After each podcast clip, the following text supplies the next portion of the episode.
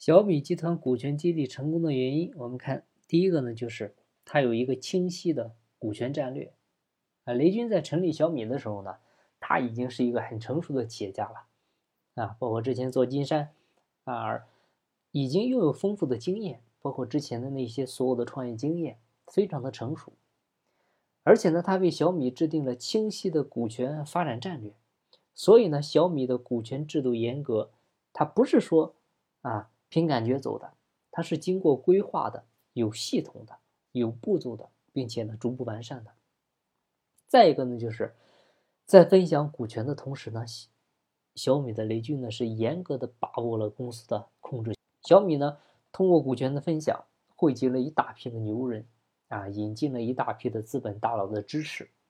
但是呢，只有拥有公司的控制权，才能够控制公司的一个运营效率。啊，真正的说把资源为我所用，啊，也是基于对这些因素的考虑。所以呢，小米在选择上市的时候，选择在香港上市，而且呢，在等到港交所推出同股不同权的制度之后才上市，也是基于同股不同权的设计，小米实现对公司控制权的掌握。然后就是真金白银的投入，才能绑定合伙人团队。小米的八位合伙人，他在公司 A 轮融资的时候，都是真金白银的啊，这个往小米投入了资金的。从一两百万到几千万不等，有的合伙人呢，为了解决出资问题，甚至是出售了在原来的公司的股权。就是在当时的背景下，相对于现金啊，小米更需要的是出资行为啊，它背后代表的是责任心，然后呢参与感，代表的是啥呢？是对小米未来的一个信心，还有就是对管理团队的信心，然后就是早期。降低持股门槛，绑定核心员工，啊，有竞争力的报酬，它并不等于重金，并不等于高薪。雷军呢定制了一套现金加股权的薪酬模式，啊，核心员工加入小米的时候呢，他的薪资结构，啊，他会给他一个三种选择方案，哪三种呢？第一个就是正常市场行情的一个现金工资，工资该多少就多少，按月给你发。第二个呢，就是三分之二的工资，然后呢拿一部分的股票。第三个呢，就是三分之一的工资拿更多的股票。实际员工选择的结果是啥呢？选择的是百分之二十的员工选择了第一种跟第三种的模式，大部分绝大多数的百分之八十的员工选择了第二种模式。啊，就是大部分员工选择的三分之二的工资，然后。拿一部分的股票，其实通过这样的方式呢，小米可以说是寻找到了愿意一起为小米事业奋斗的优秀员工，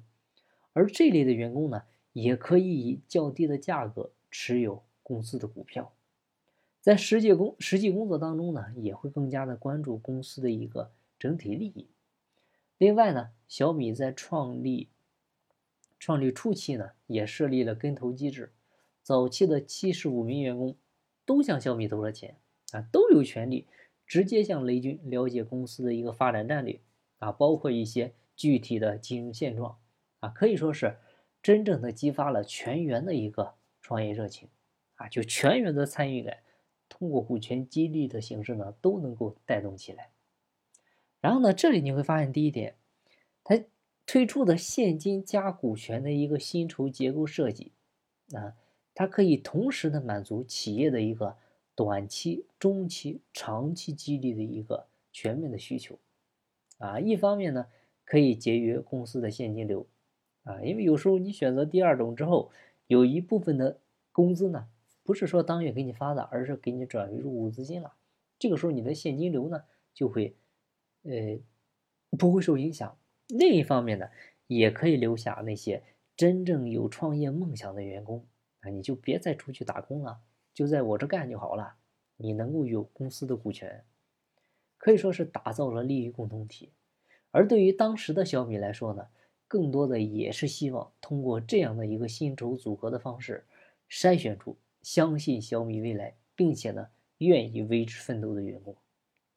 再一个就是早期降低持股门槛，给核心岗位员工拿到股权的机会。一方面呢，可以保持创始团队的一个稳定性；另一方面呢，也可以规避因为核心员工离职带来的公司机密啊，或者说核心技术的一个外泄。这个对小米的一个早期的发展可以说是至关重要的。